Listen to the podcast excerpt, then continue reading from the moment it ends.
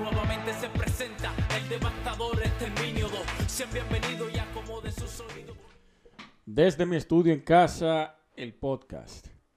Bienvenidos al episodio número 3 y vamos a iniciar de inmediato. Miren, hace unos días yo hice un tweet comentando sobre mi preocupación acerca de los profesionales de la arquitectura.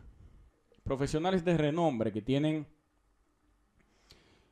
eh, mucho tiempo teorizando sobre la ciudad, teorizando sobre arquitectura y que no participaban en la política, que no participaban en los torneos electorales por dirigir la alcaldía del distrito, por dirigir cualquier, no solo del distrito, cualquier territorio a nivel nacional.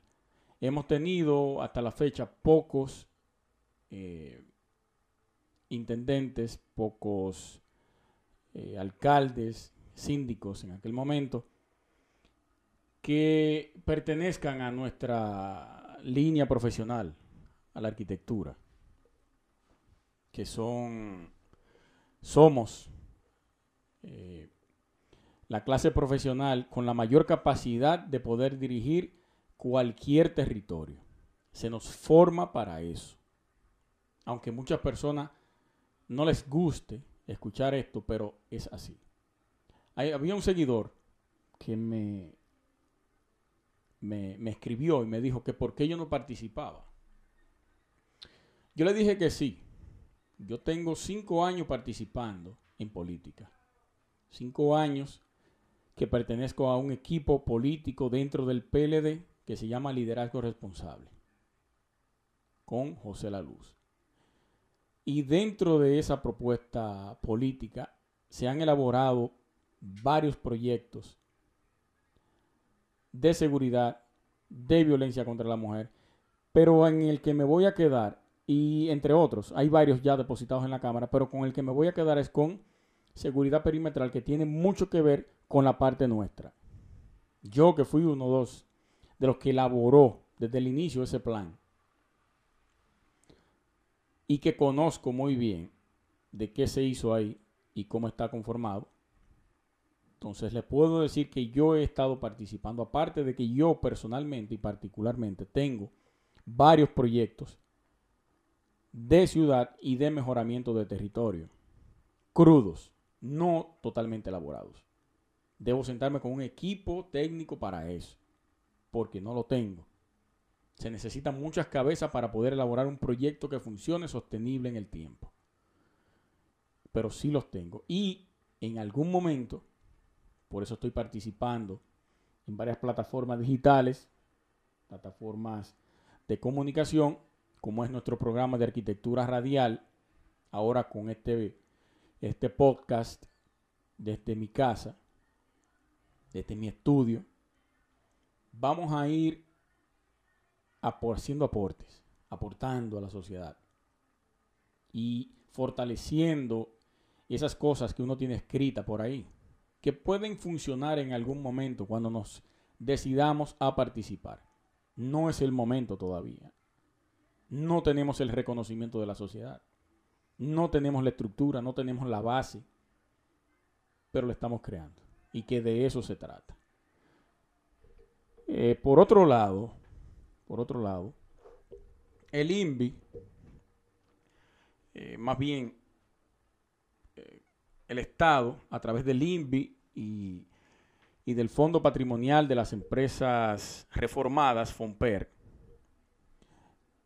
eh, construirán 214 viviendas en Santiago, en diferentes barrios, con una inversión superior a los 63 millones de pesos. Estas estas viviendas estarán ubicadas en diferentes puntos. Uno de ellos, que es el que más enfatizan, es en el ejido, porque aquí ocurrió un incendio donde destruyó cuatro viviendas que con esas le van a dar inicio a una esa serie de 214 viviendas que van a elaborar allá. ¿Qué yo quiero decir con esto? Eh, o más bien, ¿por qué menciono eh, esta inversión, esta cantidad de viviendas y al INVI, que es el, la entidad principal en la elaboración de viviendas de bajo costo para personas bajos recursos, valga la redundancia. En Japón, en China, perdón, hay una empresa de nombre Winsun Technology que ha creado una impresora de hormigón en 3D. Este hormigón mezclado con fibra de vidrio para fortalecer la resistencia del mismo tiene la capacidad, oigan esto señores, tiene la capacidad de construir 10 viviendas en 24 horas. 10 viviendas en 24 horas. Eso no es lo mejor de todo. Escuchen. El costo de estas viviendas ronda en unos 5 mil dólares. 5 mil dólares, multiplíquenlo por 50, redondeando la tasa, que puede estar en 51.20, depende. En este, en este momento ahora va a aumentar por el escenario político en que nos encontramos. En estos 10 meses que faltan para la, las elecciones, la tasa del dólar puede que aumente. Es una especulación mía, ¿eh? Yo no soy parte del Banco Central, pero eso siempre se ha dado en los diferentes escenarios políticos en la historia. Si lo multiplicamos por 50, eso nos va a dar 250 mil pesos por vivienda en hormigón armado. Armado y reforzado con fibra de vidrio. vamos a hacer un cálculo para poder entender a qué yo me estoy refiriendo y por qué estoy haciendo este comentario. Breve, pero, pero muy sustancial. Si dividimos los 63 millones de pesos que el INVI va a invertir junto con el FUMPER a través del Estado entre las 214 viviendas, vamos a tener que cada vivienda de esta nos va a costar 294.392 pesos.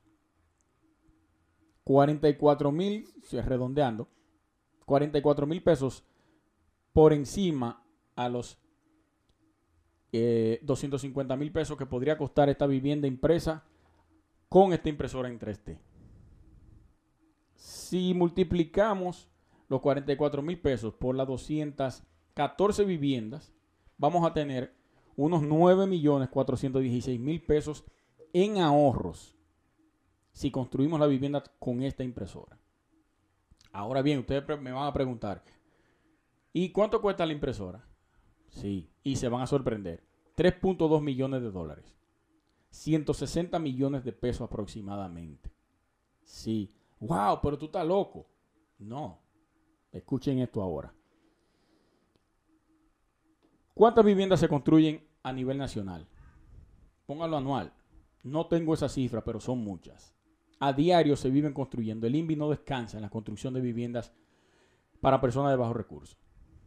Sea la razón X o Y, no importa. Ellos están ahí para responder. Supongamos que, eh, bueno, no vamos a suponer nada. La cuestión es, si tenemos esa impresora que nos cuesta 160 millones, Restémosle esos 9 millones y pico. Nos va a quedar 151 millones de pesos. Pero, pero, ¿qué vamos a tener? Una impresora a largo plazo. Con los costos de construcción menores y el tiempo de respuesta más rápido. Ya. Esa es la solución que el Estado debe buscar. ¿Qué son 3.2 millones de dólares para el Estado?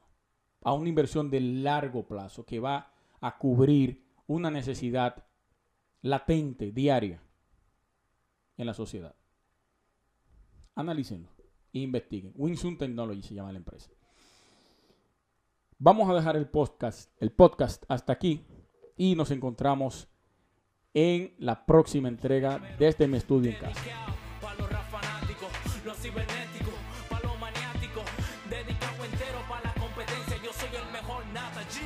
Excelencia.